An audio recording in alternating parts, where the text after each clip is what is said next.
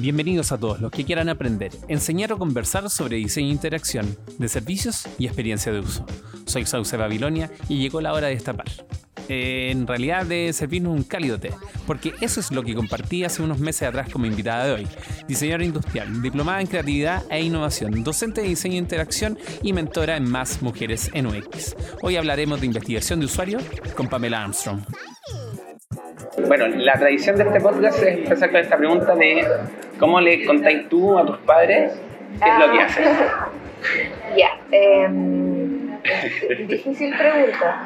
Sí, todos todo dicen lo mismo. Bueno, por suerte tengo una, una mamá muy, eh, muy consciente de lo que hago desde que empecé a estudiar diseño Mm. y que trabajó en Microsoft.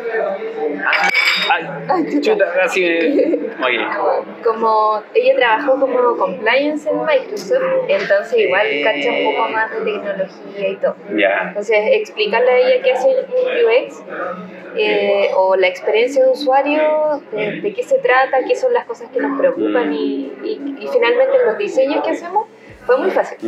Para ella sí. Pero mi papá, que es sociólogo, no. Ah. Como que sabe que trabajo en tecnología y que diseño.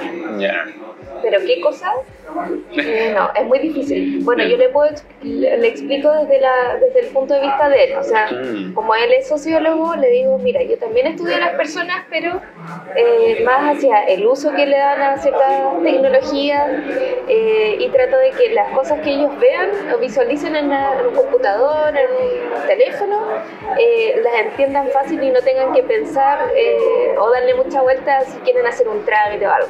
A diferencia de otra experiencia, a Pamela no le toca mucho explicar qué es la experiencia de uso en el trabajo, pero sí se ha encontrado con más curiosidad en su faceta más académica. A los otros profesores de la escuela de diseño.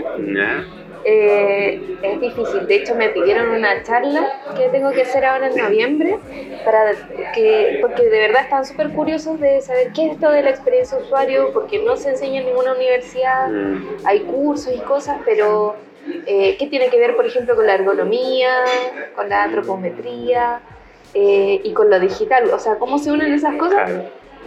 Eh, se los tengo que explicar.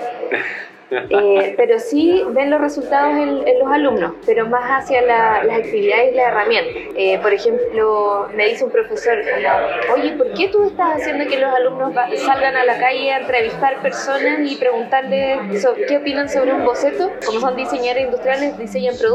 O sobre la pantalla de una lavadora, ¿por qué? Eh, yo les, ahí les digo, no, es que eso es parte de la experiencia usuario, el usuario siempre tiene que ir primero, o sea, las investigaciones, todo eso es antes de decidir qué es lo que yo voy a hacer. Esta es la explicación que da Pamela cuando le preguntan sobre la experiencia de uso, que lo aprendió también de una mujer. Eh, por suerte, mientras estaba estudiando la, la carrera, en los últimos años tuve una profesora que se llama Catherine Monnerhauer, que es la directora del MADA, y ella hizo un PhD afuera, volvió y tomé seminario de título con ella. Y ella traía el concepto de eh, la experiencia de, usuario, pero no como UX en lo digital, sino que en- con respecto a un producto relacionado al diseño estratégico. Y lo traía, lo trajo desde el Politécnico de Milán y de una universidad de Finlandia. Y ahí, claro, yo entendí que, que era esto, que obviamente era súper ilógico no diseñar cosas, productos que no, y no preguntarle al usuario o testear. El abordar los productos centrados en el usuario no fue algo que estuvo siempre presente en los estudios de Pamela. eh, en una caja de sorpresa. O sea, desde que el producto salía y llegaba a, la, a las manos de una persona, nosotros asumíamos que eh, tenía, eh, satisfacíamos las necesidades de esa persona. Pero era, era de asumirlo, o sea, Claro. nunca tuvimos contacto con alguien en el periodo de la universidad, eh, como si realmente le gusta lo que estoy Exacto. diseñando, ¿no? Claro. O, o le es útil. No, eso no estaba. Pero aprender estas metodologías y aplicarlas para solucionar problemas de su entorno cercano le abrió muchas puertas a Pamela. Yo llegué a la entrevista a Amable sin saber quién hacía Amable. Ya. mostré mis proyectos de, de la universidad, que eran puros productos, pero les interesó mucho el de título porque trabajé con usuarios con enfermos de Alzheimer. Justo yo tenía a mi abuelo que se enfermó de eso en esa época, así que hice algo para él. Y más que un producto, que un objeto, era una interfaz con luces, entregaba una terapia lumínica. Y eso a ellos le hizo, parece que les hizo harto sentido porque dijo, al final esto igual es experiencia de usuario, en una pantalla no hay información que, que el usuario tenga que leer o algo así, pero sí hay interacción. En ese proyecto empezó porque, claro, mi, mi abuelo se enfermó junto cuando yo estaba en cuarto año de Alzheimer y empecé a, a vivir ese proceso en conjunto con, con mi familia. Mi abuela, que en ese tiempo estaba con vida, lo cuidaba y ella lo pasaba muy mal y había una cantidad de desinformación muy grande. O sea, nosotros teníamos que confiar en lo que nos decía el equipo de doctores y darnos cuenta de lo que le estaba pasando. Y dije, obviamente el diseño tiene que servir para algo, o sea, tengo que buscar un proyecto de título, no, no voy a buscar un problema de otra persona si tengo a mi abuelo acá. Claro.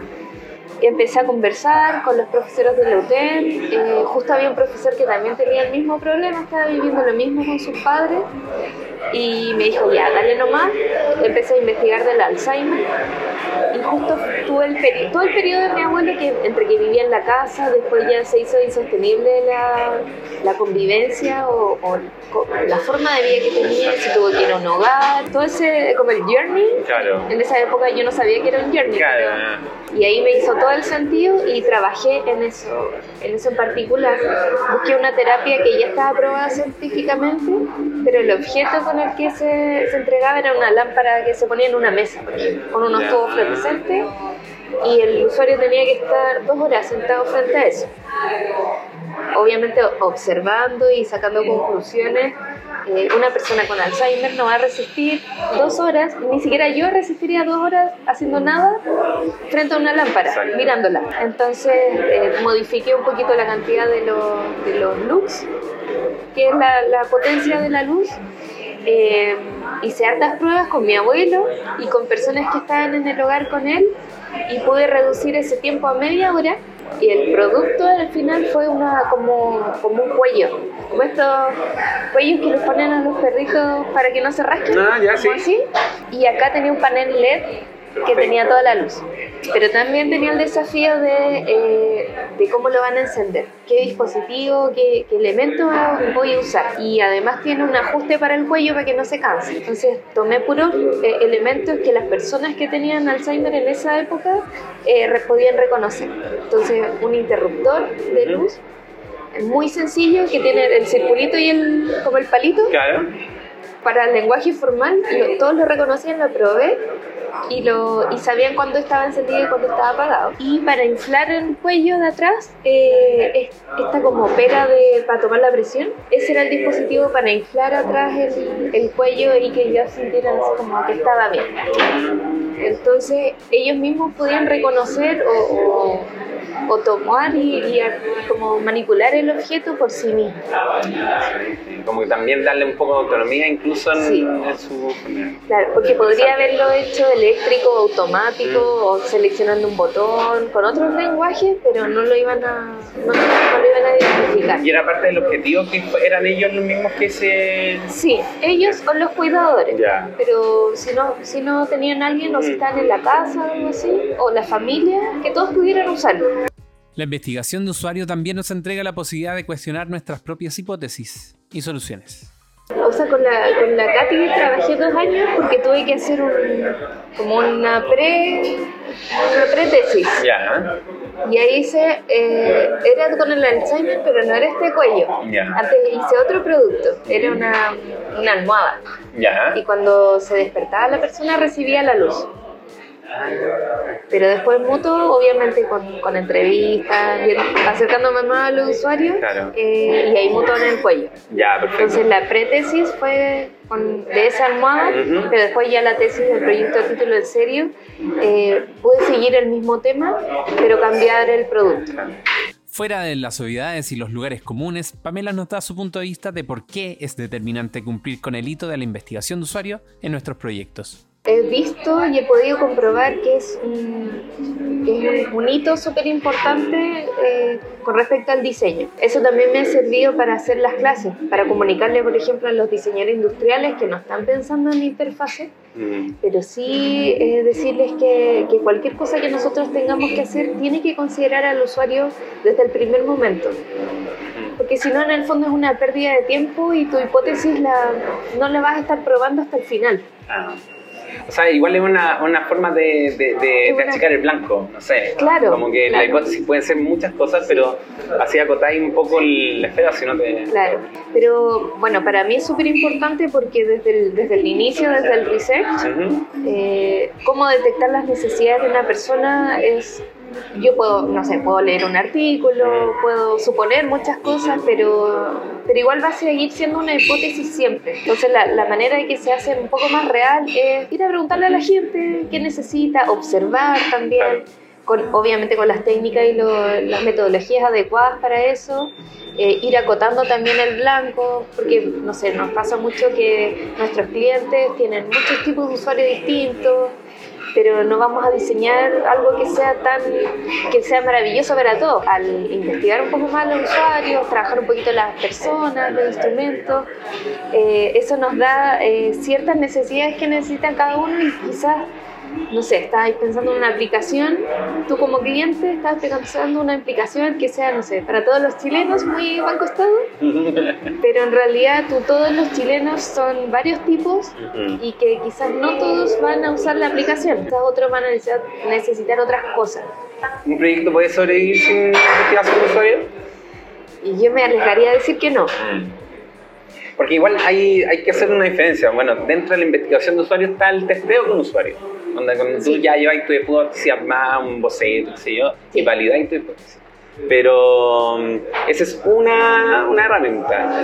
Pero el- la investigación de usuario en general, saber quién es el que está al otro lado, el- siento que es el, el más determinante. Sí, es que bueno, el, tes- el testeo es una técnica, como bien dijiste tú, pero yo puedo partir haciendo entrevistas, haci- haciendo observación en terreno, como un poco de etnografía con, no sé, este, investigación participante, no participante, eh, también eh, preguntando a otras personas cuál ha sido la experiencia o, o qué han visto, eh, teniendo informantes claves también. Por ejemplo, no sé, si tengo que rediseñar un tótem en una sucursal, eh, claramente voy a tener la opinión de la gerencia de marketing, la del negocio, de todos. Le puedo preguntar a los usuarios, pero a lo mejor la persona que, no sé, que entrega los, los números, el guardia de seguridad que está ahí, también quizás me puede decir algo. Él está ahí observando a la gente todo el día. Entonces, eh, qué mejor que preguntarle y, y- y tratar de orientar también esa investigación hacia eso. Es, la, es como el, el espíritu también de la experiencia usuario, o sea, ¿qué, qué haríamos nosotros siendo usuarios? Diseñar, o sea, mejor nos ponemos a programar de una. Claro. ujú. Y vamos viendo. Claro, vamos viendo qué pasa después. Sí. Quizás eso también es una forma de, de testear las cosas, que también se, se relaciona o va más de la mano con lo ágil, el, el tirar MVPs. Claro, exacto. eh, sin hacer tanta investigación y todo eso, pero de cierta forma también es un riesgo mayor. O sea, si, si no investigaste antes, igual vas a tener que investigar después, porque el por qué no funciona o, o- o no se cumplió tan bien como tú querías la interfaz que, que lanzaste. En lo personal, creo que la metodología para la experiencia de uso debe ser adaptada a los contextos ágiles. Porque simplemente no es ágil, puede ser un insumo que se le entrega a las células o debe ser adaptada de otra forma.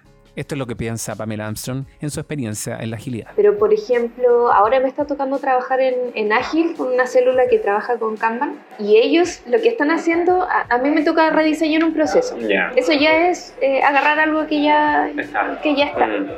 Entonces, mientras ellos arreglan los problemas que pasan ahora, yo estoy haciendo la investigación y testeo con ellos mismos, me nutro de los errores que, que les van apareciendo a ellos para resolverlos también después en la sea, por ejemplo, no sé, ahora llevo como un, un mes y medio y ya estoy en Wife, pero hice todo el research, eh, talleres de co-creación, entrevistas con usuarios, test, de todo. Obviamente muy, muy rápido, con tiempos muy acotados Sí. y con una muestra mucho más, más pequeña, eh, pero sí he logrado avanzar harto y, y en, algún, en algún punto nos vamos a empezar a unir. Mientras ellos todavía están resolviendo los problemas y participo en todas las ceremonias ágiles, obviamente tengo, no sé, en el Kanban ellos tienen su- sus tracks, sus post-it y yo tengo otros de, de UX que van distintos. Son otras tareas, Exacto. pero, no sé, por ejemplo, si es que tienen algún problema que tenga que ver con UX, eh, ahí yo también los, los puedo apoyar como, una, como un extra. Otra forma de que, que hemos tratado de resolverlo en Two Brains, me tocó apoyar un, un ratito al área de comercial, eh, era que, claro, se hacía un, como un- una especie de, de dos sprints, pero era de investigación, pero todos investigamos. Sea, el UX investigaba, pero también eh, los desarrolladores investigaban la- el tema técnico. Entonces ahí se podíamos como de cierta manera meterle el, el tema del research Exacto. y después eh, de esas dos semanas el UX ya tenía que tener eh, empezar a producir pantalla para pasarle a la, a la célula. Obviamente los, los sprints van- iban, no sé, un poquito des- desfasados, pero no tanto. Antes de pedirle a Pamela que nos hable de cómo aborda el research, le pregunté por el aspecto más difícil de investigar a usuarios. Esto fue lo que me dijo. Hoy lo más difícil es- son las habilidades blandas para acercarse a los usuarios. Porque la- les hace sentido el, el preguntarle a los usuarios las cosas Mm. o, o tratar de investigar desde ese punto de vista. Dicen, sí, esto está súper bien, cómo no lo pensé antes, cómo nuestro, nuestros otros proyectos no fueron así. Pero cuando se tienen que enfrentar a una persona y preguntarle, eh, no sé, con la, con la pauta que yo les, les paso para hacer un test de usuario, o la pauta de entrevistas, o guiar un focus group, eh, les cuesta mucho, les cuesta eh, saber sacarse del, del usted eh, y hacerle las preguntas, mirarlos a los ojos incluso. o- y también empezar a indagar un poco más en, en el por qué esta persona me está diciendo tal cosa. Claro. Y también el no frustrarse cuando la persona no hace lo que yo quiero, lo, lo que yo quería que hiciera. No poner esa- esas caras así de frustración y tratar de no guiarlos. Yo considero a todos, a todos como usuarios, a la gente del negocio y finalmente también la- los que lo van a usar, el usuario final. Exacto. Entonces casi siempre parto investigando al negocio, pero no es solamente el que, el que compra el- la consultoría o compra el proyecto, sino que todas las áreas que están involucradas, por ejemplo, en un proceso, en el proceso que estoy haciendo ahora está involucrada marketing, que son los que compraron el- la consultoría. Ujú. Obviamente ellos tienen ciertos objetivos fuera de que funcione o no el producto, sino Exacto. que cosas Ujú. comerciales. Pero también estoy eh, todo el rato validando y entrevistando a operaciones, métricas, eh, normativas, eh, servicio al cliente, eh, los vendedores, eh, los usuarios que son los que son clientes, los que no son clientes, bueno, la gente de la célula que está trabajando resolviendo los problemas. Ya, claro. Todos ellos son mis usuarios de cierta manera, porque todos tienen un cierto impacto en la interfaz que tengo que, que resolver. Así que hago talleres con ellos, talleres de co-creación, por ejemplo, de- del Journey. Hice un taller de un Journey ideal y el Journey que está, lo que pasa ahora. Ujú. Obviamente los distribuí, no sé, pues marketing en el ideal y la gente de operaciones en el de ahora, pero también los cambié. En las entrevistas de todo el mundo me, me sirvió para sacar la caracterización de usuario. También hice mapas de empatías para saber qué, qué piensan ellos sobre los usuarios que suponen que tienen, Mm. sobre estos, especialmente los no, que, los no clientes, que son como súper súper desconocidos, pero tienen ciertas nociones. Me di cuenta que no tenían caracterizados sus usuarios. Puede ser cualquiera, apuntan a unos, pero las características son muy de arquetipo de, de publicidad, ¿no? Claro. Tal ingreso, tal carrera. Demográfico. demográficos. Y bueno, después, eh, ya es algo que ya existe esa interfaz, la empiezo a testear con el test tradicional más largo, eso sí, no, no tanto el de guerrilla, con, mal- con malas tareas, que también se vaya cansando el usuario, pero no tanto, Claro. que pueda eh, llegar a un fin y de un proceso más complejo. Bueno, después diseño eh, y después otra vez test, las veces que, que sea posible, siempre de a grupitos de a cinco usuarios, Ujú. para que se repita el patrón. Y bueno, ahí hasta que dé el presupuesto, el tiempo de testear hasta el final y, y ya decidir qué es lo que se hace. Ya conocemos al usuario y testeamos todas las veces que fue posible. Es hora de la negociación. ¿Qué se hace ahora? ¿Qué alcanzamos a hacer? ¿Y qué queda el deseable para el futuro? Eso es algo súper como una habilidad política. Yo no sé si la Sí. tengo tanto. De- tengo que reconocer que la, la he tenido que trabajar en el tiempo. Antes yo era así súper, no sé, una vez escuché así como talibán. De decir el usuario tiene la razón y ustedes no, es como, y, y si no, no, no hacemos esto, como ponerme en esa posición. Claro. Es muy poco inteligente.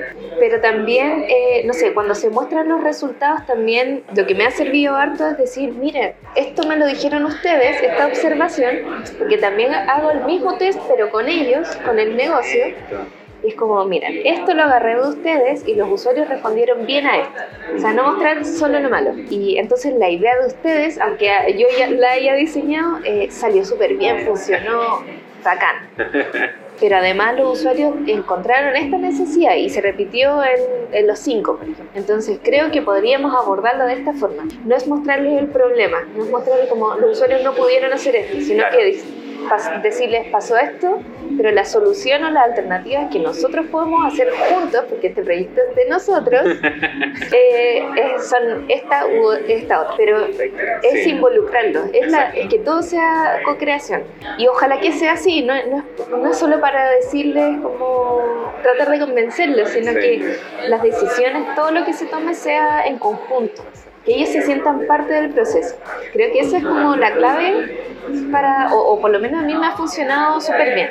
Bueno, igual pasa que de repente no, uno no puede eh, convencerlos de todo, pero sí eh, tratar de hacer proyectos escalables. O sea, hago una versión que ahora es posible, pero les dejo así como la carpetita con eh, cuando esta funcione bien o cuando ustedes puedan negociar y cambiar algo en su estrategia, eh, lo que vendría sería esto.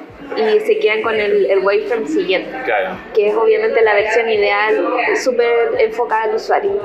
Ahí también hay que transar, no se puede ganar todo Claro. siempre, Mm. pero la mayoría de las veces lo, lo hago de esa manera o con el equipo, lo- las chicas de UX de Tournails también trabajamos así.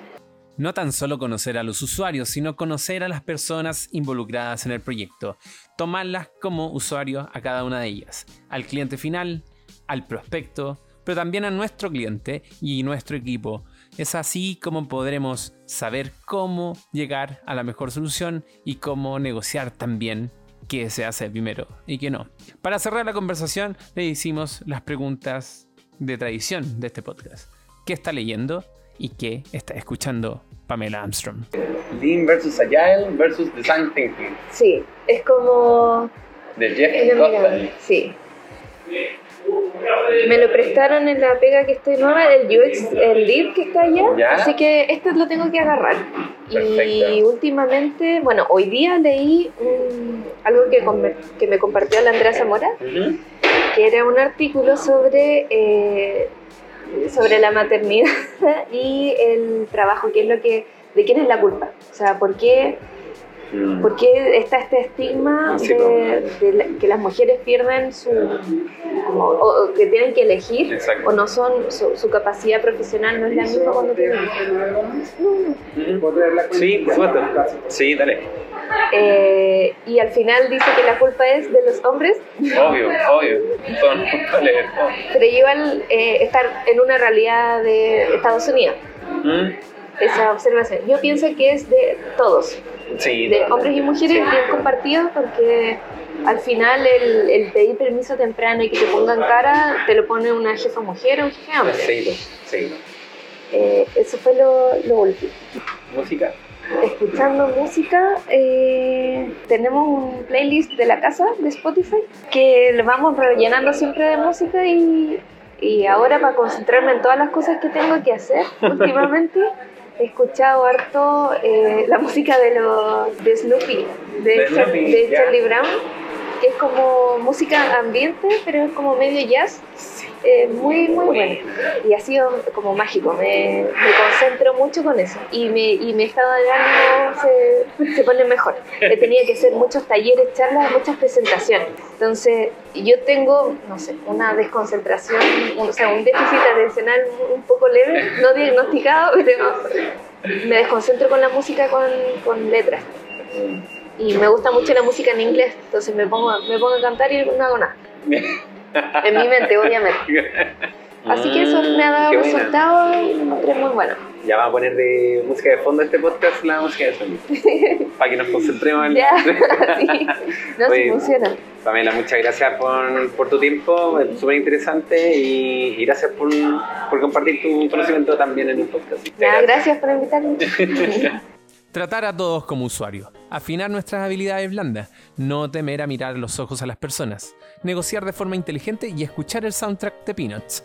Esta fue la conversación que tuve con Pamela Armstrong, que puedes encontrar en Twitter como Pame Armstrong, como Pamela Brazo Fuerte, sí, tal cual, en inglés.